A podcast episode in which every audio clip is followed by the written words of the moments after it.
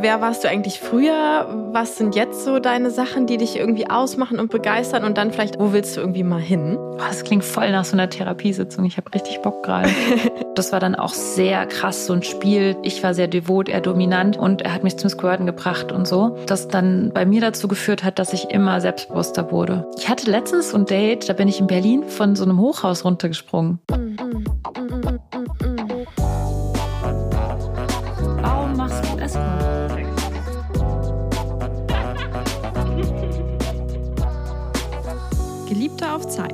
Mit Luisa und Lenia. Also Luisa, du meintest gerade schon wieder, du bist mal wieder nicht vorbereitet, aber du weißt schon, dass die Folge heute über dich geht, ne? Ja, ich weiß.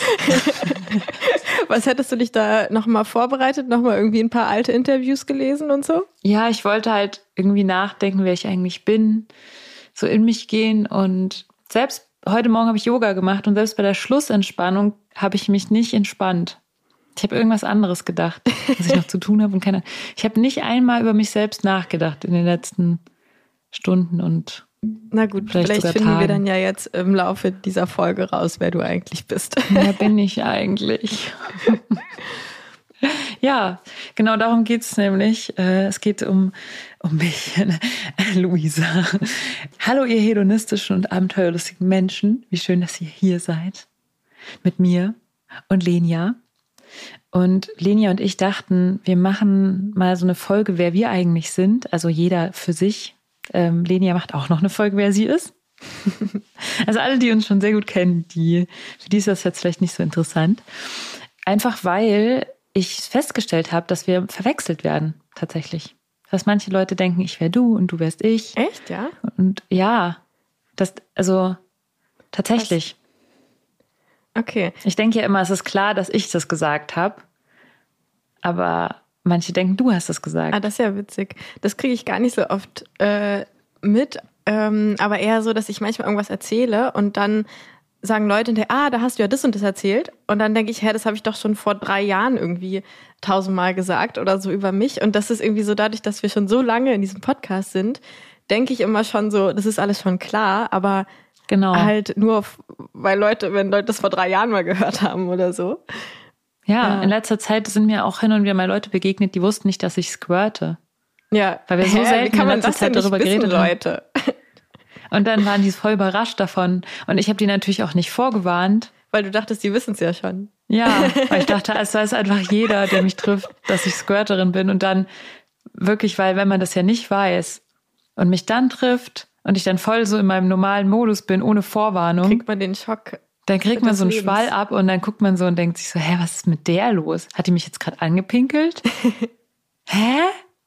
Okay, also äh, mein Plan ist so ein bisschen, dass wir so, so einen kleinen Zeitstrahl durchgehen und mal so schauen, wer warst du eigentlich früher, was sind jetzt so deine Sachen, die dich irgendwie ausmachen und begeistern und dann vielleicht auch noch so ein bisschen schauen, wo willst du irgendwie mal hin. Oh, das klingt voll nach so einer Therapiesitzung. Ich habe richtig Bock gerade. oh Gott, äh, no pressure. ähm, ja, und ich würde einfach mal gern mit der Frage anfangen, wo warst du vor fünf Jahren? Also das kann ich dir natürlich nicht explizit beantworten. Da muss ich äh, meinen Kalender gucken. ich war, oh Gott, das fängt ja gut an. Ja, ich habe, ähm, ich war ja, ich weiß nicht, ob es vor fünf Jahren war, aber so ungefähr diese diese Bereichszeit, da war ich ja in einer längeren Beziehung und da, ich würde sagen, so dieser, dieser große Punkt war, dass wir eine lange monogame Beziehung geführt haben, bis wir sie dann geöffnet haben. Aber in dieser langen monogamen Beziehung war ich eigentlich ziemlich sehr so in so einem, hm, wie in so einer Kapsel. Also, dass ich so mein Ding gemacht habe. Ich habe sehr, sehr viel gekocht und habe sehr, sehr viel so meinen Sport, mein Kochen, ähm, ja, beruflich so gearbeitet. Was hast du da ähm, gearbeitet? Also ich habe ja äh, Jura studiert. ich habe auch in der Kanzlei gearbeitet und ich habe sehr intensiv äh, und sehr lange sehr strebsam gearbeitet, hauptsächlich zu Hause, weil ich im Homeoffice gearbeitet habe und im Homeoffice studiert habe, weil ich die Stadt gewechselt habe zwischendrin in meinem Studium. Und das heißt, ich habe quasi Corona-Lockdown gemacht, nur so für mich. bevor Corona-Lockdown überhaupt war. Ja, und dadurch habe ich mich einfach auch sehr so eingekapselt und es war ein, sehr angenehmes Einkapseln. Aber wenn ich jetzt im Nachhinein darüber nachdenke, wie damals auch meine Sexualität zum Beispiel war, würde ich sagen, die war eben sehr ähm, wie nur Einbahnstraße. Also nicht schlecht, aber auch irgendwie ähm, nicht so, dass man das Bedürfnis hatte oder den Wunsch, da was dran zu verändern oder irgendwie das war dann okay einfach. Es war irgendwie so das, was funktioniert hat. Das passiert ja, glaube ich, eigentlich, ich weiß nicht, ob das immer passiert. Ich würde jetzt einfach mal die These aufstellen, dass das oft passiert, wenn man lange in einer Beziehung ist, dass man immer wieder und immer mehr die Sachen macht, die am Ende richtig gut funktionieren. Und dann bleibt man bei den, bei den Sachen. Also man, wer hat nicht so seine eingefahrene Stellung als Pärchen, die man halt dann immer macht. Und das war ja für mich jetzt auch prinzipiell kein Problem. Also es war nicht so, dass ich hingegangen bin und gesagt habe, äh, ich will, dass es anders ist, sondern das ist irgendwie so eine Gemütlichkeit, die dann eintritt. Und im Nachhinein denkt man sich dann so, oh Mann, warum, warum hast du dich denn mhm. da so eingeigelt die ganze Zeit? Da gibt's doch noch so viel mehr. Ja, mhm. da war ich so. Und du hattest doch irgendwann schon mal auch Escort gemacht und dann gab es aber so viele Jahre, wo du es nicht gemacht hast, richtig? Also genau, das war also so eine Zeit, wo Escort auch gar nicht so Thema war oder so. Ja, ich glaube, Escort war immer Thema bei mir. Also ich habe dir ja vorhin schon das geschickt. meine Freundin, meine damals beste Schulfreundin hat mir ähm, jetzt endlich mal wieder so einen kleinen Hinweis geschickt von meinen Sexarbeitsfantasien als Jugendliche. Und zwar hatte ich ja schon so mit 12, 13 irgendwie so diesen diese Idee, so dass ich ja irgendwie Prostituierte sein will. Das total verrückt ist. Mhm. Und dann hatte sie mir jetzt gerade so eine Art fingiertes Interview geschickt, dass wir schriftlich äh, irgendwie wahrscheinlich so mit Frage-Antwort eine ein Zettel Steve sind die Fragen, die andere der andere Zettel sind die Antworten und ich habe nur den Zettel mit den Antworten, den ich geschrieben habe. Das ist auch so ultra typisch Kinder, die Interviews führen, dass sie dann die Fragen nicht aufschreiben, sondern nur die Antworten. Und die Hälfte der Antworten war halt einfach ja, nein, ja, nein. Und auf dem Zettel ja, steht einfach so, ich ja, ja, nein. und das Krasse war dann so, da stand dann auch sowas wie, ja, ich, also ich habe da so eben getan, als wäre ich eine Prostituierte. So, das war damals auch der Name, den ich dafür genommen habe. Und sie musste mir dann Fragen stellen, wer, wie mein Job so ist und so. Und dann habe ich irgendwie sowas geschrieben wie, ich hatte ja noch ganz wenig Sex. Und äh, ja, nur mit Freiern, aber das zählt nicht als Sex, weil ähm, Sex zählt nur, also wenn ich jemanden liebe, dann zählt das als mhm. Sex und alles andere ist dann ja kein Sex und sowas.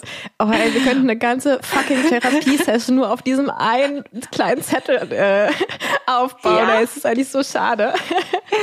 Es war so verrückt, als ich diesen Zettel ge gesehen habe, dachte ich so, ey, ich habe es mir nicht nur eingebildet, ich habe wirklich mit 13, ich war wirklich 13 Jahre alt, als ich diesen Zettel geschrieben mhm. habe, wo ich drinnen schreibe, schreibe, ich habe Sex mit Freiern und die sind alle über 50 und sowas habe ich mhm. reingeschrieben. Und dein, und dein Buddy, äh, Buddy ist der Hammer oder so, ne? Ja, also mein Buddy ist der Hammer. Ja. was, ist, was ist denn los mit mir? Ja, und also es war für mich immer, spielt irgendwie für mich immer eine Rolle, sexuell, irgendwie Sexarbeit oder ja, Sex. Und dann habe ich eben mit 20 ähm, für ein Jahr ungefähr Escort gemacht, bis ich mich dann getrennt habe von Escort, um mit diesem Mann zusammen zu sein, mit dem ich dann so ganz lange zusammen war. Und das heißt, Escort war für mich immer noch da, weil ich habe mich ja sehr, sehr, sehr schmerzlich getrennt von Escort. Das war wirklich ein Drama und es war auch wirklich so ein Hin und Her überlegen, ob ich überhaupt damit aufhören soll und so für einen Partner ich glaube, wenn ich damals so, wenn ich mich damals treffen würde, jetzt mhm. ähm, hätte ich, glaube ich, zu mir gesagt, bist du dir sicher, dass du für einen Mann deine Karriere aufgeben möchtest? Weil das war ja nichts anderes als das. Auch wenn es natürlich Sexarbeit ist und das natürlich dann irgendwie, ah ja, schwierig und mit Eifersucht und so weiter, kann ich alles verstehen. Nur ist es oft so, dass, dass Frauen eben in irgendeiner Position sind und dann für Familie oder Mann oder so diese Position irgendwie aufgeben oder auch zum Beispiel, dass ich die Stadt gewechselt habe für diese Person und ich dadurch ja meine Karriere zerstört habe, prinzipiell.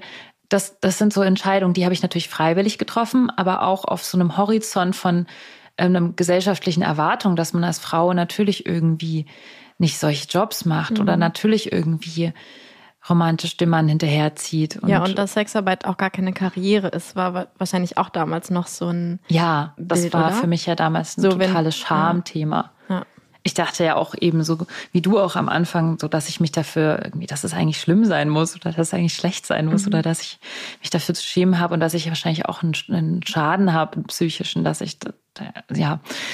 Genau, also das heißt, das war immer so in meinem Kopf und auch als ich dann in der Beziehung war, eigentlich die ganze Zeit, weil ich halt auch ja das vermisst habe und ja lange Zeit das eben vermisst habe. Mhm. Dann gab es auch mal so eine Phase, wo ich irgendwie sehr viel mit einer Sexarbeitsgegnerin gesprochen habe. Das war früher meine beste Freundin in der, in der Schule und sie ist auch super religiös und so weiter. Und die hat es tatsächlich auch eine Phase lang geschafft, mich so ein bisschen davon zu überzeugen, dass ich wirklich psychisch krank bin und deswegen auch Sexarbeit gemacht habe und dass das alles ganz, ganz schlimm ist. Ja. Aber ich, ja, ich, du ich hast doch irgendwie dann sogar, also darüber reden wir später wahrscheinlich noch, du bist ja auch Künstlerin und du hast doch dann sogar irgendwie so so Poster oder sowas gemalt für so Anti-Sexarbeitskampagnen oder war da nicht irgendwie sowas? Ja, also das ist ja, wenn das jetzt rauskommt, oh ja. ja, ich habe tatsächlich mal so ein bisschen was gemacht, irgendwie dann für die äh, künstlerisch. Aber ich habe das schon alles verschwinden lassen wieder. Mhm. Das ist alles, das ist ein dunkler Teil meiner Vergangenheit. nee, es ist tatsächlich echt schwierig, wenn man so irgendwie Anfang 20 ist. Ich glaube, das ist auch eine Phase, wo man, wenn man noch nicht so gesettelt, gesettelt, gesettelt, gesettelt ist in der eigenen persönlichen Entwicklung, dass man sich da auch einfach schnell was reinreden lässt. Mhm. Ähm, ich weiß gar nicht, wie man sowas überhaupt verhindern kann. Ja, oder ich glaube selbst nicht mit Anfang 20, sondern immer. Wir haben ja letztens mit Undine diese Folge gemacht, wo wir auf diese eine Podcast, Anti-Sexarbeits-Podcast-Folge reagiert haben. Und ich finde, da merkt man ja, wie schnell man solch, sowas emotionalisieren kann und dann eine Person halt davon überzeugen kann, indem man sie irgendwie auch emotional manipuliert, dass das ja, ganz genau die, ist, ne? also, ja. ja, also im Grunde war auch viel von diesem Wording, von dieser Anti-Sexarbeitskampagnensprache irgendwie immer das, was mir dann auch immer so entgegengeschlagen mhm. wurde. So, ja, es kann ja sein, dass du die eine bist, bei der das nicht so schlimm war, aber alle anderen, bei denen ist das richtig schlimm. Und stell dir mal vor, du, du machst genau die Sachen, die du gemacht hast, mhm. aber du mhm. willst es eigentlich nicht machen. Und dann habe ich mir schon gedacht, also was ich so alles gemacht habe, also wenn man das nicht gewollt hätte, hm, wäre schon ein bisschen doof gewesen. Also irgendwie auch so eine sehr, äh, sehr komische Zeit wo mhm. ich auch sehr, ich glaube auch damals durch den damaligen Partner so ein bisschen in die Richtung, du bist ja nicht normal ähm, mhm. getrie getrieben wurde, so. Mhm. Ja, sind halt alles Sachen, die passiert sind. Ich glaube nicht, dass man das irgendwie, ja, wenn ich vielleicht eine große Schwester gehabt hätte, die mir gesagt hätte, hey, du, sei doch du selbst und steh doch einfach zu dir und so hab doch den Mut auch zu dir zu stehen, wer du bist. Ich glaube, das hat mir ein bisschen gefehlt, mhm. immer schon. Genau. Wenn es nicht und die große Schwester war, was hat dann dazu geführt, dass du die bist, die du heute bist? Gab es da irgendwie so Auslösermomente oder so? Das ist ja wirklich voll das Therapiegespräch. äh, ja, das klingt jetzt total krass, aber ich glaube, was dazu geführt hat letztendlich, war tatsächlich Escort. Also sozusagen die Sache, die mich immer, wo ich mir dachte, das ist das, was mich als krank äh, oder weshalb ich ja auf jeden Fall psychisch gestört bin, war tatsächlich am Ende das, was mich zu der selbstbewussten Person und auch zu dieser kraftvollen Person gemacht hat. Also ich war schon immer natürlich ein sehr energetisches Kind und sehr energetische Person. Ich habe immer alles Mögliche geschafft und war immer schon so ein Action-Liebhaber und habe immer verrückte Sachen gemacht. Also das war schon immer so und es hat sich auch nie verändert in der Zwischenzeit. Aber so dieses Selbstbewusstsein so für mich selbst einzustehen und zu sagen, ja, das bin ich und auch das bin ich sexuell und wenn du denkst, das ist irgendwie ein Problem, dann ist das dein Problem. Diese Einstellung, das habe ich tatsächlich erst durch Sexarbeit wieder so richtig gelernt. Wir haben ja dann die Beziehung geöffnet und dann habe ich auch relativ schnell angefangen mit Escort. Und da habe ich dann auch zwei Leute kennengelernt, eine Person parallel privat und eine Person über Sexarbeit, die beide zur gleichen Zeit so ein bisschen parallel mir Squirten beigebracht haben oder mich zum Squirten gebracht haben. Und irgendwie hat, hatte ich das Gefühl, und das habe ich jetzt schon öfter gehört, dass Squirten, wenn man das kann oder wenn man das regelmäßig macht, wie so eine Art Selbstbewusstseinspush gibt. Ich habe keine Ahnung, warum es so ist, aber es war so. Es war bei mir extrem so. Also vor allem eben in diesen, in diesen, mit diesen Menschen zusammen, die dann auch teilweise, der eine war sehr, sehr dominant das war dann auch sehr krass, so ein Spiel. Ich war sehr devot, er dominant. Ähm, und er hat mich zum Squirten gebracht und so. Das dann bei mir dazu geführt hat, dass ich immer selbstbewusster wurde. Mhm. Und wie kam es, dass du überhaupt mit, also dass ihr die Beziehung geöffnet habt und du mit Escort angefangen hast? Gab es da irgendwie so ein, irgendwie so ein Schlüsselmoment oder so? Ja, also ich habe einfach gemerkt, dass ich immer unzufriedener sexuell war, aber auch unzufriedener, was auf meinem Abenteuerlevel mhm. stattfindet. Ich bin ja einfach auch jemand, der wirklich viel Abenteuer braucht, also viel mehr als andere Leute vielleicht. Und mir wurde das alles ein bisschen zu langweilig. Und auch die Idee, dass ich mit einer Person nur noch mein Leben lang irgendwie zusammenbringt, äh, zusammenbleiben muss oder also dass ich quasi nur noch diese eine Person sexuell auch habe, nicht, dass das irgendwie schlecht gewesen wäre oder so, sondern einfach nur die Tatsache, dass es immer die gleiche Person gewesen ist, hat mir ja komplette Angst eingejagt. Mhm. Ich wollte einfach irgendwie so ein bisschen das Gefühl haben, dass ich wieder ein bisschen was anderes erlebe und freier bin. Und dann war das auch mein Vorschlag, die Beziehung zu öffnen. Und dann habe ich relativ schnell, also ich hatte natürlich immer im Hinterkopf, dass ich eigentlich über Escort machen will. Aber das war für die Person, mit der ich zusammen war, natürlich ein rotes Tuch. Und dann habe ich das über diese Hintertür. Also ich habe dann erstmal gesagt, so, ich möchte die Beziehung öffnen. Und dann habe ich auch festgestellt, äh, dass ich allein durch so Tinder-Dates und so, dass mir das halt auch nichts wirklich gebracht hat, weil die Dates ja auch super schlecht waren. und dann ähm, habe ich gedacht, hä, wieso? Escort-Dates sind irgendwie immer viel cooler. Dann wird man irgendwie, dann ist man im schönen Hotel oder man geht schön essen, man wird irgendwie verwöhnt und das ist einfach irgendwie eine ganz andere Situation. Ähm, und auch das Sexuelle zieht sich irgendwie bei Escort-Dates viel mehr durch. Und ich habe auch das Gefühl, es geht halt auch um Sex. Und bei vielen Tinder-Date-Sachen, da geht es zwar um Sex, aber keiner will das so richtig zugeben. Und dann tun die irgendwie so auf so einer Smalltalk-Ebene rum, bevor man dann irgendwie zum Punkt kommt, wo, wo ich mir denke, ist doch schöner, wir planen das irgendwie. Und dann mhm. haben wir auch wirklich drei Stunden oder zwei Stunden eine sexuelle Handlung, als jetzt dann nur noch so schnell zwischen, zwischen dem einen Glas Wein und der, äh, der dem Abschiedskuss oder der Fernsehshow. genau, so, das ist so, ich habe irgendwie das Gefühl, es wird viel mehr zelebriert irgendwie mhm. beim Escort. Und das habe ich dann auch adressiert und gesagt. Also ich habe keinen Bock mehr auf irgendwelche Tinder-Dates. Da gehe ich lieber, mache lieber Escort. Und dann habe ich auch noch eine finanzielle Freiheit, die ich bis dahin nicht so hatte oder habe irgendwie so ein bisschen dieses Extra, dass man irgendwie mal sagt, jetzt kann ich auch mal von meinem Geld für mich irgendwas kaufen. Ich war natürlich, ich war ja auch in so einer finanziellen Abhängigkeitssituation irgendwie ein bisschen, weil ich ja Studierende war und so. Ja, und so bin ich dann äh, ins Escort, zum Escort mhm. wieder gekommen. Aber leider hat das die Beziehung natürlich nicht. Also die Beziehung hat das nicht überlebt. Naja, gut, das ist auch immer so eine Sache, ne, die man da manchmal sagt, ihr wart ja dann schon noch ein, zwei Jahre zusammen. Drei Jahre. Drei Jahre. Zusammen, nachdem und ich glaube, man sagt dann manchmal so wie, ah ja, das hat jetzt die Beziehung nicht überlebt, aber es ist ja, also es waren ja drei Jahre, das heißt, es kann ja an allem liegen. Wieso muss es gerade unbedingt an Escort liegen? Ja, stimmt. Also, also vielleicht an dem Selbstbewusstsein, was du da. Ja, ich hätte wahrscheinlich, wäre ich fremd gegangen und dann wäre es irgendwann zum Problem geworden und dann hätten wir uns wahrscheinlich getrennt. Also es wäre wahrscheinlich irgendwie in irgendeiner Form mhm. dann eh zu Ende gegangen Wahrscheinlich hauptsächlich auch, weil ich unzufrieden ja. war. Ja. Ja. Ich finde es irgendwie voll krass an dir, dass du so, ja, so Sachen wie so einfach von dir aus, glaube ich, machst. Weil also ich habe gerade so gedacht, als ich dich gefragt habe, was so ein Impuls dafür war, wieder mit Escort anzufangen. Und bei mir ist es voll oft so, ich brauche so ein, wie so eine Person, zum Beispiel, als ich dann Indie-Escort wurde, war das ja, weil ich dich kennengelernt habe. Genau, darüber reden wir in der nächsten Folge, aber so, ähm, dass ich sowieso eine Person brauche, die mir wie so ein Start-Dings gibt und dann kann ich irgendwie krasse Sachen machen. Und irgendwie finde ich es ja cool, dass du manchmal habe ich das Gefühl, so aus dem Nichts heraus dann irgendwie sagst, ja, dann waren wir fünf Jahre zusammen und ohne irgendeinen speziellen Grund habe ich einfach gemerkt, ich brauche wieder Abenteuer und mach das jetzt einfach mal. So, und das ist irgendwie öfter so, finde ich, bei dir auch diesen Podcast oder so, den hast du einfach so gemacht dann irgendwie. Ja, stimmt. Aber bei dem Podcast war es ja auch so, dass ich, dass ich diesen Podcast gehört habe von dieser Kanadierin. Ah ja, stimmt. Und der heißt The Escort Deconstructed. Ist auch nochmal eine ganz andere Geschichte, weil sie jetzt irgendwie total krasser Sexarbeitsgegnerin geworden mhm. ist. Voll heftig. Aber sie jedenfalls hat mich sehr inspiriert und dann habe ich die ganze Zeit gedacht, ich will unbedingt einen Podcast mhm. machen und so. Also man hat schon so seine Inspirationspunkte. Stimmt, ja.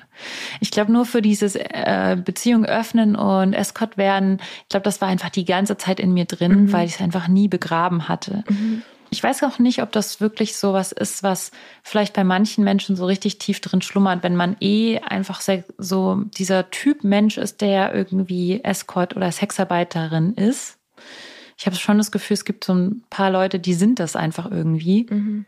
Und die können dann damit auch nicht aufhören. Mhm. Ja, kommen wir mal zu heute. Luisa, was begeistert dich? Womit verbringst du so deine Zeit? Ich habe übrigens noch gar kein Jingle gedrückt. gedrückt. Echt ganz schlimm. Ich habe es komplett vergessen. Aber jetzt kann ich auch keinen Jingle drücken. Also bei was Sonst begeistert ich sagen, dich? Womit verbringe ich meine Zeit? Eine goldene Fickmaschine. Ja. Wunschdenken. Oder ich dachte gerade, bei was begeistert dich der Mund, Arsch und Fotze-Jingle würde vielleicht passen. Ja. Das, das ist ja wirklich unmöglich, dass ich hier keine Jingles drücke.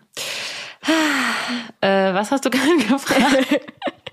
was begeistert dich? Womit verbringst du so deine Zeit oder dein Leben? Ja, also ich weiß, das komme ich vor, weil mir komisch vor, irgendwie so ausgefallen. ähm, also was begeistert mich, ich bin, also ich bin ja Künstlerin, so deswegen begeistert mich vor allem erstmal alles, was mit Kunst zu tun hat, vor allem mit visueller, also Malerei vor allem interessiert mich sehr.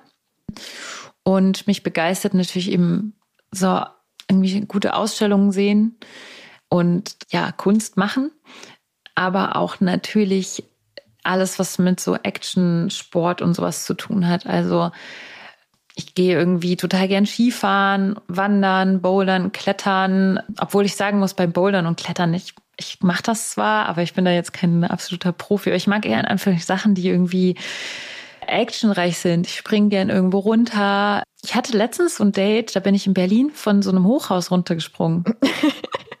Wie kann es sein, dass du jetzt noch vor mir sitzt? Ja, ich hatte da so ein Seil. Ah ja. ich bin festgehalten in so einem Seil. Die beste Frage.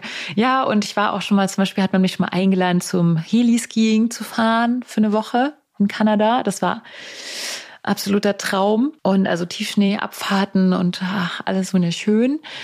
Genau, ich fahre auch Motorrad. Ich habe auch richtig Lust, nächstes Jahr mal so eine Motorrad-Date-Sache auf die Beine zu stellen. Also, dass man so Motorrad fährt und dann irgendwie von einem schönen Hotel zum nächsten, wo man am Abend noch gute Südtiroler Weine trinkt oder so. Irgendwie sowas stelle ich mir vor. Da hätte ich richtig Lust drauf.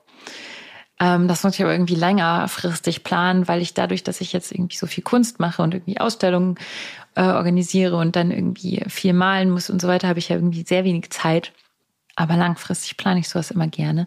Ja, und was, was mache ich noch alles, Linie? Ich glaube, du weißt es manchmal besser sogar als ich, wenn ich, ich verliere den Überblick. Naja, also du bist noch Escort zufällig. Damit verbringst du und auch ein bisschen Zeit. Ich habe gerne Sex. Ich verbringe sehr viel Zeit mit Sex.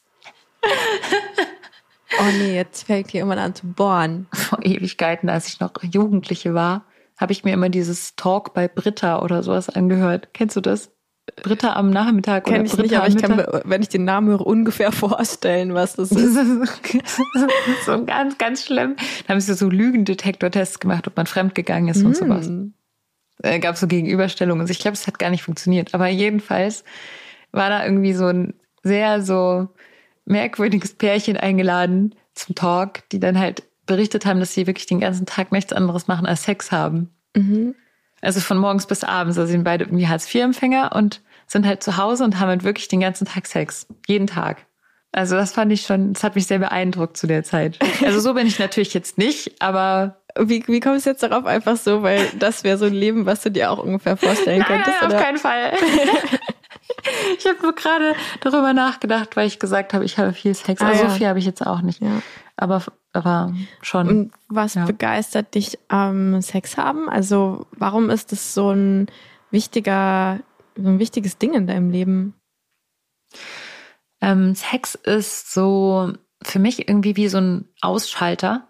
Also ich bin ja sehr, ich habe jetzt immer sehr viel Sachen im Kopf und will immer viele Sachen erreichen und habe immer viele Ideen und bin sehr kreativ und deswegen ist bei meinem Hirn immer sehr viel Chaos und sehr viele Menschen, die aufeinander einreden, so gefühlt. Und wenn ich Sex habe, ist es so, wie wenn das alles mal still ist und ich wirklich gerade irgendwie in dem Moment bin und dann erfahre ich eben einen ganz anderen Wesenszustand, so würde ich schon fast sagen. Das klingt jetzt ein bisschen eh so, ne? Ich bin dann im Universum.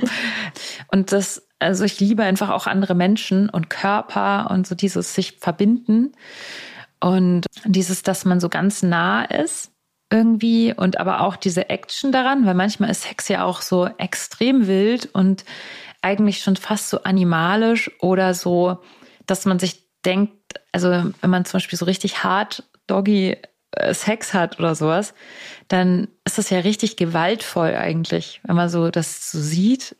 Und dann ich liebe ich das auch, wenn ich dann in dem Moment dann noch verrückter und noch krasser und noch stärker das irgendwie mache, weil ich dann wie so einen Adrenalinschub davon bekomme. Also ich nutze, glaube ich, da die kompletten Hormonausschüttungsenergien, die man dabei bekommt. Ähm, ja, deswegen ist es einfach super schön. Mhm. Ist es so bei der Kunst so ähnlich, mit der du ja auch viel Zeit verbringst, dass es wie so ein Ausschalter ist?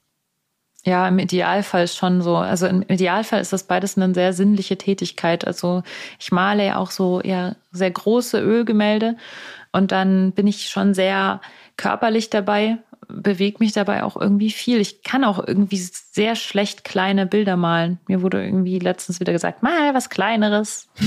ähm, aber das geht nicht. Ich muss irgendwie immer so meinen ganzen Körper dabei so bewegen und ich brauche auch irgendwie dieses Körperliche im Raum dann dabei. Also das ist echt ein bisschen verrückt. Ich würde schon sagen, dass das beides auch auf einer ähnlichen Ebene sinnlich ist. Also ja, ich bin dann mhm. sehr, ich, ich mache mein ganzes Leben eigentlich oder jeden Tag die ganze Zeit Sachen, die sehr haptisch und sinnlich und so sind und sehr wenige Sachen, die nur ähm, Kopfarbeit sind. Mhm. Jetzt kommen wir spontan so eine Nachfrage, wo du das sagst, weil noch ein großer Pfeiler deines Lebens ist ja auch irgendwie dieser Podcast hier. Und der ist ja jetzt nicht so super sinnlich und haptisch eigentlich. Warum, warum machst du das eigentlich? Also warum sitzt du eigentlich hier? Äh, ja, das ist irgendwie komisch. Also es ist vor allem, weil ich das irgendwann mal angefangen habe. Und ähm, ich habe das ja angefangen nach, also weil Corona kam und wir dann irgendwie nicht mehr arbeiten durften. Und dann war das irgendwie so, dass ganz viele Leute das total gefeiert haben und total toll fanden, so die ersten Folgen. Und dann habe ich ja auch dich kennengelernt. Und dann haben wir das ja irgendwie zusammen weitergemacht. Und ich glaube, da war es auch so, dass ich da immer diese Zusammenarbeit mit dir hatte und so dieses, wir hängen jetzt, also ich würde ja dich dann auch hängen lassen, wenn ich aufhöre und so. Dann hatte ich so ein Verantwortungsbewusstsein dabei und irgendwie hat mich das dann auch weitergetragen, auch wenn mein Charakter vielleicht eher ist, dass ich Sachen anfange, aber dann irgendwie dann auch wieder was Neues machen und was Neues und nicht so länger bei einer Sache so hänge. Und beim Podcast ist es irgendwie deswegen einfach so, weil du ja da so viel drin hingst und einfach auch so viel gemacht hast und das dann für mich immer so eine Motivation war, weil ich mit dir dann zusammengearbeitet habe. Also weil das ist auch so ein, glaube ich, sehr großer Pfeiler in meinem Leben, so andere Menschen. Also ich liebe es, mit anderen Menschen zusammenzuarbeiten. Ich bin überhaupt nicht so der, der Typ dafür, alleine Sachen zu machen. Also ich mache gar nichts gerne alleine. Und ähm, immer wenn ich die Möglichkeit habe, das mit jemand anderem zusammen zu machen, dann habe ich daran voll viel Spaß. Wenn ich die Sache alleine machen muss, habe ich keine Lust. Mhm. Okay, das heißt, du sagst mir jetzt, du machst diesen Podcast nur aus Pflichtgefühl, ja? Nee, nee, gar nee, nicht. Ich, nee, nee, ich mache das schon aus Spaß, ja. weil wir es zusammen machen. Und natürlich Verantwortungsbewusstsein. Also es gibt ja. auch manchmal Momente, wo ich denke, oh Mann, eigentlich habe ich keinen Bock mehr. Und wenn ich nur alleine mir selbst dabei ins Fleisch mhm. schneiden würde und denken würde, ja, dann mache ich halt nur meine ganze eigene Arbeit zunichte, dann wäre das, glaube ich, leichter für mhm. mich, als wenn ich irgendwie die Arbeit von jemand anderem damit zunichte mache. Weil das, da würde ich, das ist irgendwie nicht meine Art. Das, das mag ich nicht. Mhm. Mir ist übrigens noch eingefallen, dass ich vergessen habe zu sagen, dass ich surfe, dass ich Windsurfe oh Gott, ja. zum Beispiel. Und wie heißt dieses ja. andere Foil, Foil, Foiling oder Foiling, so? Wing Foiling. Das habe ich letztens, Aber als das, ich an Ostsee war, ja. gesehen habe, an dich gedacht. Hm. Ah, das macht so viel Spaß. Ich habe es irgendwie letztes Mal wieder nicht machen können und ich bin viel zu aus der Übung. Ich muss das wieder machen. Ja, was viel zu viele Hobbys für ein Leben auf jeden Fall habe ich. Mhm. Was können Menschen von dir lernen? Ähm, oh Gott, das kein Mensch, oh Gott, also das ist so. Ich, also ich glaube, ich muss dazu sagen, dass ich eigentlich jemand bin, der, das denkt man dann vielleicht, dass ich so mega selbstbewusst bin und so auch so super, wie sagt man sowas, so geltungsbedürftig. Genau, geltungsbedürftig und selbstbewusst. Und das bin ich eigentlich nicht so richtig doll. Ich bin manchmal, bin ich, also ich bin in der Rolle als Luisa, mhm. bin ich sehr selbstbewusst. Und wenn ich mich, also wenn ich auftrete, kann ich das nach außen ausstrahlen. Das heißt aber nicht, dass ich in Momenten so, wo du mich sowas fragst, dann irgendwie sage, ja klar, ah, ich bin die Beste, ja. ich bin die Tollste und ich weiß, ihr könnt alles von mir lernen. Deswegen, was kann man, was war die Frage, was kann man von mir lernen? Werbung. Ich fange ja die Ansagen oft so an, dass ich eine gute Nachricht für euch habe. Dieses Mal werde es aber sehr, sehr untertrieben, denn ich habe so ungefähr die beste aller Nachrichten für euch. Fun Factory, unser Lieblingstoy-Hersteller Made in Germany, hat nämlich bis zum 1.11. einen absolut geilen Flash-Sale, wo ihr bis zu 40% Rabatt auf 33 verschiedene Vibratoren und Dildos bekommt. Und damit nicht genug. Mit dem Code Geliebte5 bekommt ihr auch noch 5% on top auf den Salepreis schon. Ich kann euch schon mal verraten, dass mit dabei bei diesem Flash Sale sind die super beliebten Toys Manta und Wim. Manta kennt ihr sicherlich schon, weil wir schon mal drüber geredet haben. Das ist ein Vibrator für den Penis, der tatsächlich der Nummer 1 Bestseller bei Fun Factory ist, weil er einfach bei Männern oder Menschen mit Penis nochmal ganz neue Arten von Orgasmen auslösen kann. Und ja gut, der Wim ist auch dabei. Da wird sich vor allem Luisa freuen, wenn sie nicht schon zehn davon in ihrer Schublade zu Hause hätte. Der Wim ist ja der super Luxus Magic Wand von Fun Factory. Das stärkste Toy, was es überhaupt von Fun Factory gibt. Äh, kann auch super als Massagestab verwendet werden. Dafür benutze ich ihn, weil ich ja so ein bisschen sensibler bin. Aber ja, Luisa liebt ihn, wie ihr es wisst. Wie alle Produkte von Fun Factory sind diese beiden natürlich auch made in Germany aus medizinischem Silikon und haben sehr strenge Qualitätskontrollen. Also ja, Ihr wisst ja, wir lieben Fun Factory. Und wie gesagt, nochmal 5% on top auf den Flash Sale Rabatt von 40% gibt es mit dem Code Geliebte 5. Haltet euch ran, bis 1.11. gilt dieser Code und der Flash Sale. Und ja, ich würde sagen, wer sich bis jetzt noch nicht an den Wim getraut hat, der hat ab jetzt wirklich keine Ausrede mehr. Viel Spaß damit. Und natürlich findet ihr wie immer alle Links zu Fun Factory und nochmal den Code für den Rabatt unten in den Show Notes. Werbung Ende. Also ich glaube, man kann irgendwie eher mit mir lernen. Ich glaube, ich bin jemand, mit dem, mit dem kann man, glaube ich, ganz gut lernen. Ich glaube, ich bin ein sehr guter Partner für so Sachen. Also wenn man zum Beispiel mit mir zusammen Kunst macht, glaube ich, entwickeln wir uns beide weiter. Wenn wir mit mir zusammen Podcast machen, entwickeln wir uns beide weiter. Wenn er mit mir zusammen Sex hat, dann entwickeln wir uns beide. Und das ist eigentlich immer schon so gewesen. In der Schule war ich auch immer die, die hat mit anderen gelernt und ich habe Nachhilfe gegeben, vor allem Mathe und so.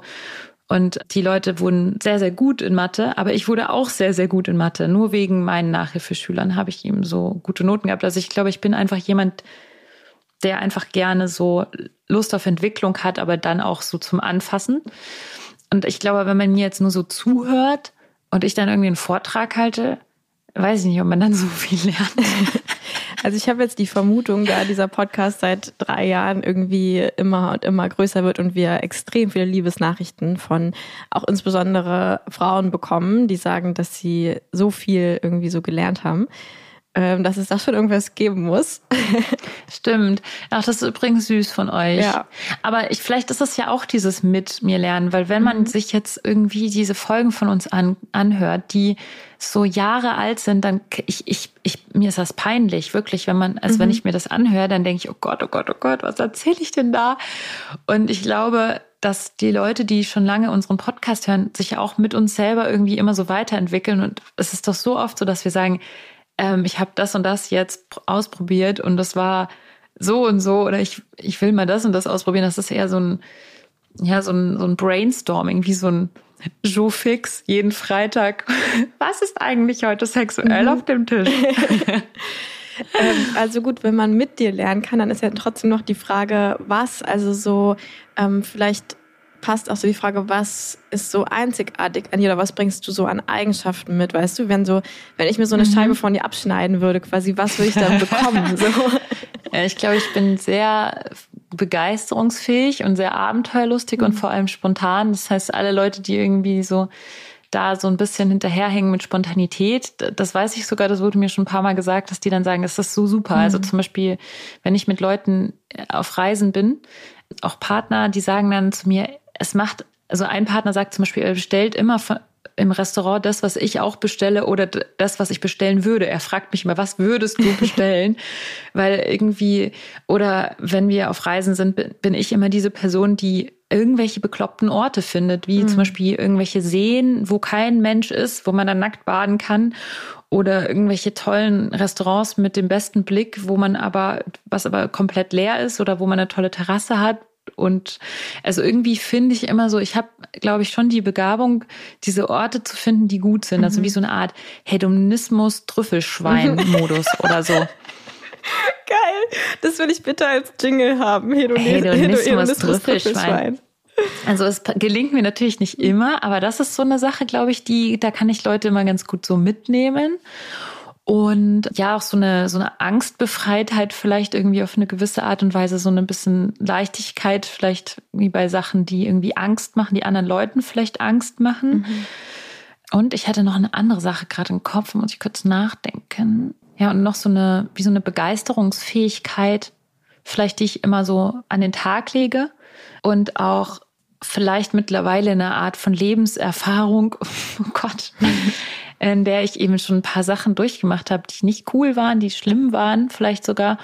Und dann immer wieder so zu lernen, aus der Situation das Beste zu machen oder so.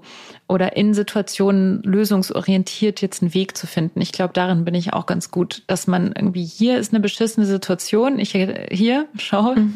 wie beschissen sie ist. Und dann daraus noch irgendwie was zu basteln, was gut ist. Ähm, das ist, glaube ich, auch eine Kunst, die vielleicht irgendwie nicht alle Menschen so haben und wo, wo ich denke, wo ich vielleicht irgendwie Inspiration geben kann oder so. Mhm. Aber ich bin auch jemand, der eben sehr, sehr gerne auch von anderen Leuten lernt und bin äh, eigentlich eher eine Person, die gerne andere Lebensgeschichten hört und hört, was, was andere so gemacht haben, weil es mir auch jedes Mal wieder zeigt, jede Lebensgeschichte ist so unterschiedlich und die äh, Menschen haben einfach wirklich auch zu ihrem Erfolg oder zu ihrem Lebensglück, was vielleicht dann das Erfolg ist, einfach so einen unterschiedlichen Weg, mhm. dass es nicht den Weg gibt, um glücklich zu werden oder den Weg, um Erfolg zu haben oder so. Das habe ich einfach auch gelernt so im Laufe der Zeit. Mhm. Auch als Escort, wo man eben viel mit Menschen zu tun hat. Ja, du bist ja auch so extrem ansteckbar, was so Fetische und Leidenschaften und sowas angeht. Also so ja. voll offen halt, einfach andere ja, genau. Realitäten zu sehen.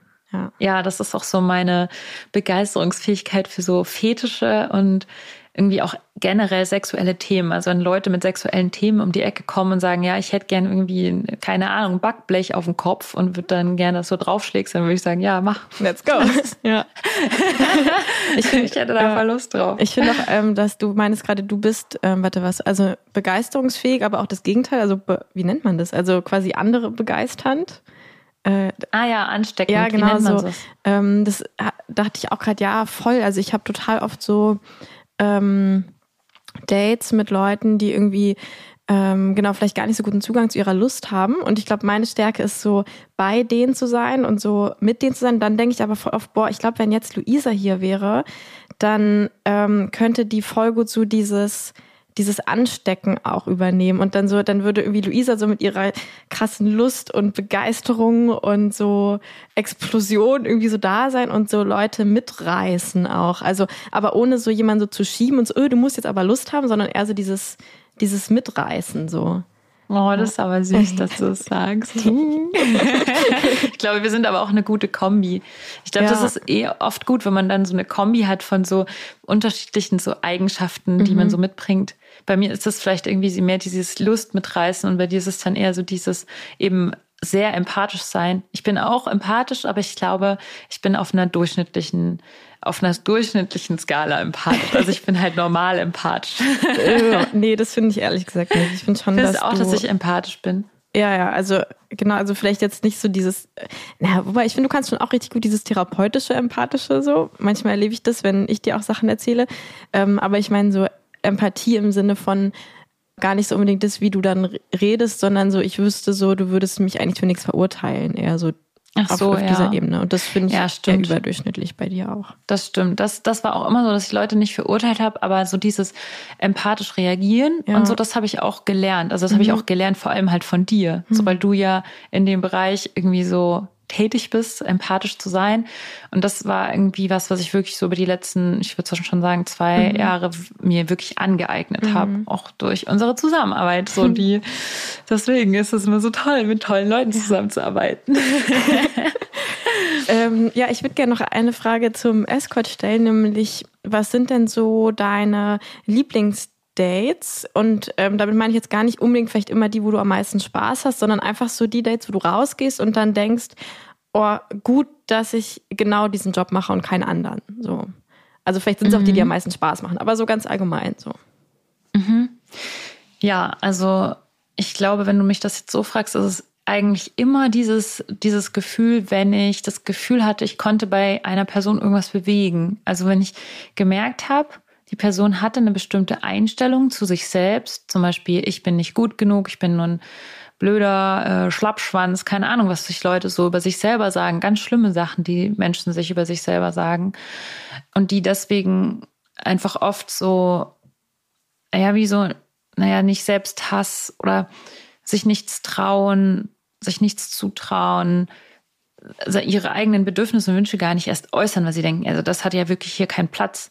Und wenn ich merke, so ich habe es geschafft, dass eine Person in einen Modus gekommen ist, wo die wirklich mal sich selbst irgendwie das zugetraut hat und oder vielleicht die eigenen Wünsche geäußert hat und so ein bisschen mehr sie selbst geworden ist. Vielleicht das ist vielleicht dieses, dass diese Person mehr zu sich steht. Vielleicht weil ich eben selber auch früher viel nicht zu mir gestanden habe, wünsche ich mir das für andere oder so. Dann gehe ich da raus und freue mich extrem, weil ich dann denke, ich habe einen richtig großen Impact irgendwie gehabt. Und manchmal bekomme ich ja dann auch noch E-Mails oder so nach einem Date, wo man eine Person mir dann sagt, hey, das war für mich total toll und total schön oder ich habe irgendwie dies oder das gelernt oder so. Und das freut mich dann halt extrem. Also da bin ich dann immer wieder so froh, dass ich irgendwie Escort bin. Und manchmal mache ich von den Mails dann auch so einen Screenshot und schicke ihn so dir oder schicke ihn irgendwie meinem Partner oder einem meiner Partner und ich mich dann so freue und das dann so feiere und sage, guck mal, wie schön. Ich bekomme so eine tolle E-Mail. genau, das ist dann so, glaube ich, das, was mir sehr viel bedeutet. Und so an Spaß, also wo du einfach so auch sagst, ach ja, das ist jetzt einfach was, was mir am meisten Spaß gemacht hat. Ja, so richtig viel Spaß sind natürlich echt immer die Dates, die so Action beinhalten. Also zum Beispiel dieses Heli-Skiing-Date ist super toll oder Dates, wo man reist. Oder dieses Date, wo ich eben von dem Hochross gesprungen bin. Ähm, das war cool. Dann habe ich einmal einen Fallschirmsprung gemacht bei einem Escort-Date. Äh, Ja, oder Skifahren. Ich hätte auch mal richtig Lust auf ein Date, wo man Windsurft oder Motorradfahren eben. Ich liebe aber auch die Dates, wo ich so ähm, einfach so verwöhnt werde und man so ins Spa geht. Ich habe übrigens immer noch kein Date in Babali gehabt. Du hast mich ja mal aus Babali gebracht und warst dann so, ah, Babali, Ja. Babali. Und ich bin jetzt da schon ein paar Mal alleine so gewesen, Ja. also mit privat. Aber jetzt ein Date in Babali hatte ich auch noch nie. Ich auch nicht, aber ich denke auch so ein bisschen ist vielleicht ganz cool, wenn das so ein arbeitsfreier Ort bleibt, obwohl es wäre schon cool. So eine Zone. Ja, genau. Ich habe auch, ich habe auch keine Ahnung, wie, wie ist eigentlich dieses, diese, es gibt doch so ein Urlaubsinsel-Paradies-Ding in Deutschland. Aber ich glaube, das soll für schlimm sein. Ich weiß Das ist ja nicht, wie so Mallorca, nur in Ach, so, einem, ja, wie so ein riesiges, wie so ein riesiges? Zelt oder so. Und da sind so Palmen, Palmen wie so ein riesiges Zelt, da sind da so Palmen drin und so Strandhütten Ach, und so. crazy, kenne ich nicht. Hm. Aber ich kann mir das auch vorstellen, dass es irgendwie nicht cool ist. Aber, Aber ich hätte auch mal Lust auf noch mehr verrückte Orte. Also ich war zum Beispiel auch einmal in so einem Wasserturm in so einem verrückten. Und ich hätte eigentlich mehr Lust, noch mal so irgendwie so lustige Orte kennenzulernen. Wobei dann müsste ich natürlich auch raus aus Hamburg und das mache ich selten. Also ich mache selten Dates, die nicht in Hamburg sind.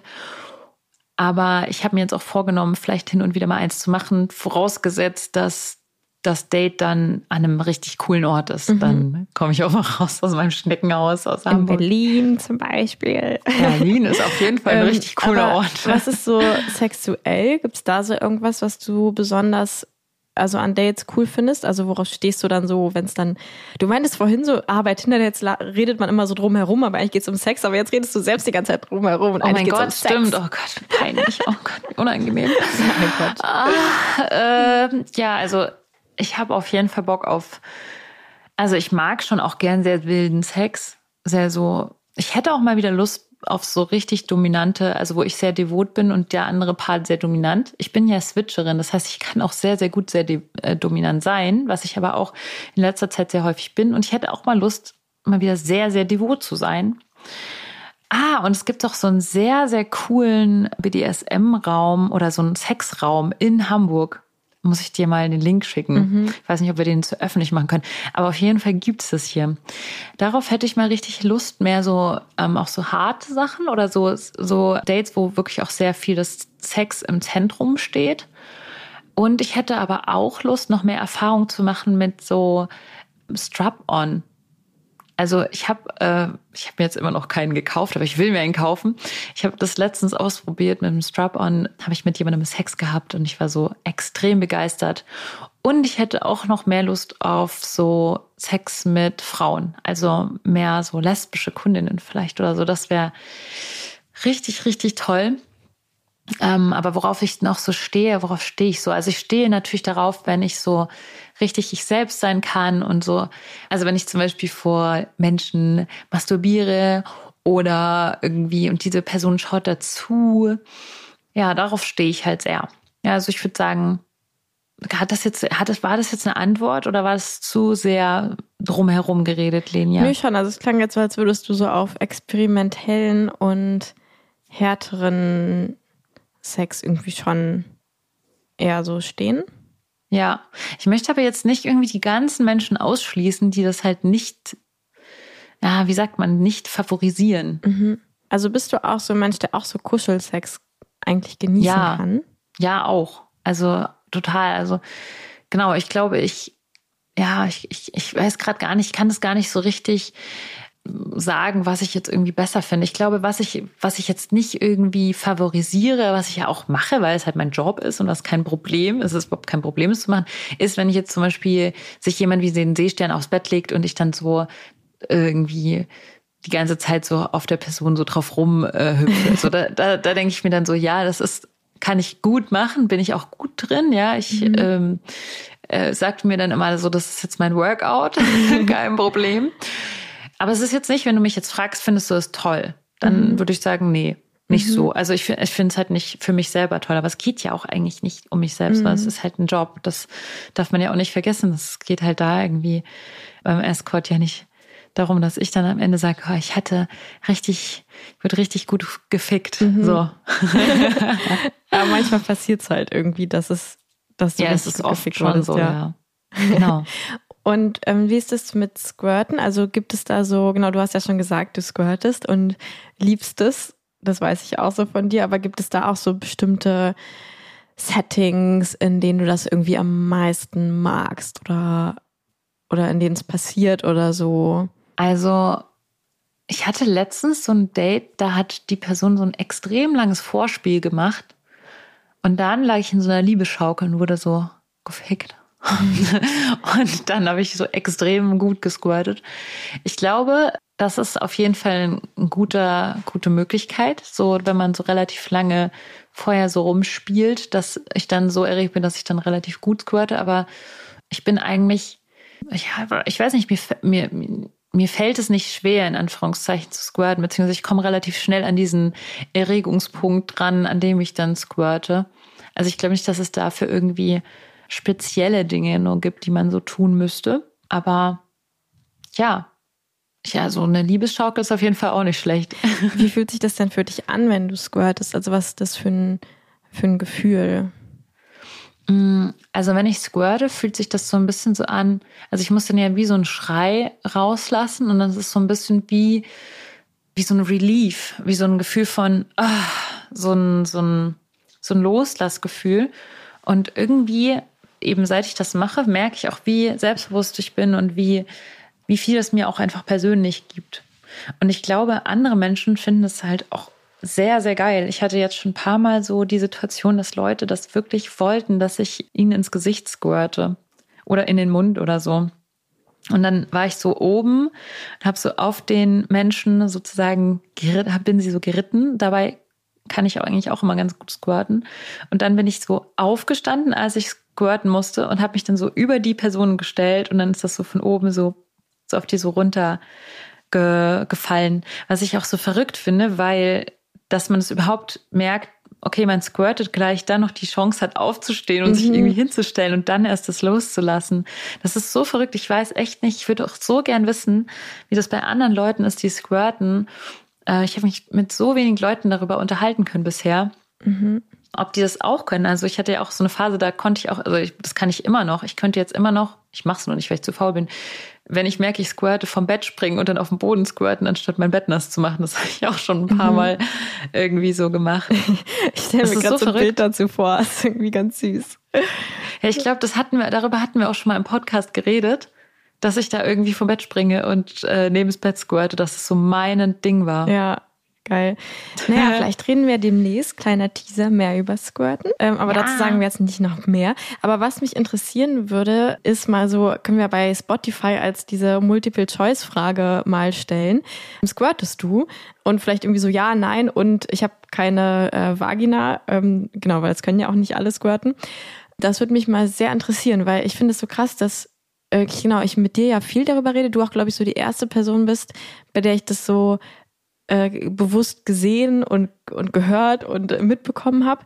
Und bei den Frauen-Retreats aber echt ähm, irgendwie viel mehr Frauen, als ich dachte. Also bestimmt immer so, ich sag mal so 10, 20 Prozent der Frauen irgendwie erzählen von irgendeiner Art von Squirten, aber auch immer super unterschiedlich, wie das bei denen dann genau mhm. aussieht.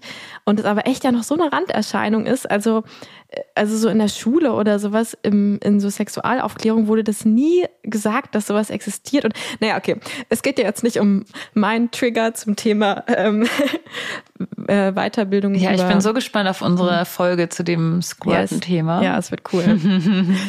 ich habe ähm, so Bock ähm, drauf. Ja, ich, bevor wir noch einen kurzen Ausblick in die Zukunft machen, kommt. Frau Müller, bitte einmal in Behandlung 3. Notensprechstunde. Wir haben nämlich eine äh, Frage bekommen von Victoria. Das war auf einer Spotify-Kommentar-Dings, da hat sie das geschrieben. Da könnt ihr auch gerne immer mal so eure Fragen hinstellen, wenn ihr habt. Also Victoria fragt, mal eine andere Frage. Würdet ihr ein Escort-Date mit einem Ex-Freund von euch machen? Also ich hätte dazu ganz viel zu sagen, aber ich habe ja schon so viel geredet in dieser Folge. Vielleicht willst du das erste Mal die erste Antwort geben. Ich ergänze dann ich ergänze dann alles andere. Okay, also ich muss sagen, ich hatte schon mal so eine Fantasie, so ein bisschen. Das war vor ein paar Jahren, da hatte ich, ähm, da war ich in einer monogamen, also privat monogamen Beziehung, aber trotzdem Escort und habe äh, einen Ex-Freund von vor ein paar Jahren davor ab und zu einfach mal so auf einen Kaffee getroffen, weil wir halt noch befreundet waren. Und irgendwann fing ich halt an, den wieder so ein bisschen hot zu finden irgendwie. Und dann hatte ich halt irgendwie immer so, da haben wir, also auch manchmal habe ich so zu ihm gesagt, so, aber so als Spiel so ein bisschen so, naja, du könntest mich ja mal buchen, ähm, weil es war halt privat, war es quasi dann nicht innerhalb der Beziehungsvereinbarung, dass es geht, aber als Escort wäre kein Problem gewesen. Und ähm, da hätte ich schon richtig Bock drauf gehabt. Also es ist eigentlich so bei allen meinen Ex-Freunden, die ich habe, dass ich die alle noch ziemlich toll finde.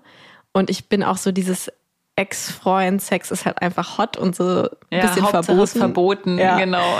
Also insofern äh, sofort. Ja. Aber ist das wirklich deine Antwort auf die Frage? Meine Antwort ist sofort. Echt? Also da muss ich ja mehrere Sachen. Also erstmal muss ich sagen, dann du wolltest einfach nur deiner monogamen Beziehung entsneaken ja. durch diesen kleinen Sneak Out. Aber ich bin ja in einer Polybeziehung. Ja, also ich du bist ja, auch, ja jetzt auch in einer Polybeziehung. Genau, genau. Ja. Du hast ja, also du bist ja jetzt auch in einer Polybeziehung. Ich bin ja auch in einer Polybeziehung. Weshalb ich diesen Sneak Point jetzt nicht mehr mhm. nötig hätte, wenn das was passieren würde, dass ich meinen Ex-Freund nochmal hot finden würde. Aber so für mich ist das eine absolute Red Flag. Also ich würde niemals. oh, niemals, du musst wieder die Vernünftige sein. ich würde mich niemals von meinem Ex-Freund buchen lassen. Ich würde auch mich niemals von jemandem buchen lassen, den ich irgendwie kenne. Mhm. Also ich würde mich vielleicht von jemandem buchen lassen, den ich zweimal bei einer Ausstellung gesehen habe oder so. Irgendjemand, der entfernt bekannt ist. Meinetwegen vielleicht, wenn das nicht persönlich verstrickt ist mit irgendwelchen Leuten, die ich kenne. Aber ich würde mich nie mit irgendeinem Bekannten oder irgendjemandem, niemals. Das wäre absolut bei mir eine rote Linie, die absolut nicht überschritten werden darf. Einfach weil ich weiß, wenn ich das mache, dann habe ich am Ende irgendwelche blöden Verwicklungen am, am Henkel. Ja, ja, das stimmt leider. Never fuck the bubble. Ich habe auch tatsächlich dann bei der Frage überlegt, ähm, bei so anderen Menschen, die ich kenne. Ne? Ich habe irgendwie so ein paar Friends, die vielleicht da auch irgendwie, auch vielleicht gar nicht so viel Erfahrungen oder sowas haben, sexuell oder irgendwie sowas. Und da habe ich auch gedacht, oh nee, ich glaube irgendwie, mh, das würde sich irgendwie komisch anfühlen, jetzt mit denen was zu haben. Aber Ex-Freund, also ja, also ich glaube, ich würde es ich würde es, glaube ich, machen und ich würde wissen, es ist irgendwie unvernünftig und genau deswegen fände ich so geil und würde und würde diese Erfahrung machen wollen.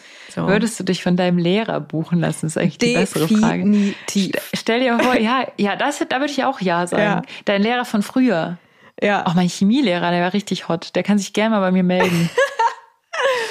Oh, also ich glaube, vielleicht würde ich dann sogar das Date schon abbrechen, weil ich glaube, das könnte auch so eine Sache sein, die so in der Fantasie halt ultra geil ist, aber die dann man vielleicht gar nicht so wirklich will. Aber vielleicht auch nicht. doch. I don't know. Vielleicht auch doch. Vielleicht auch doch. Also auf jeden Fall. Also Oder kleines ehemaliger. Chef, finde ich auch. Ehemaliger Chef geht auch, finde ich. Es ist schon alles verdammt geil.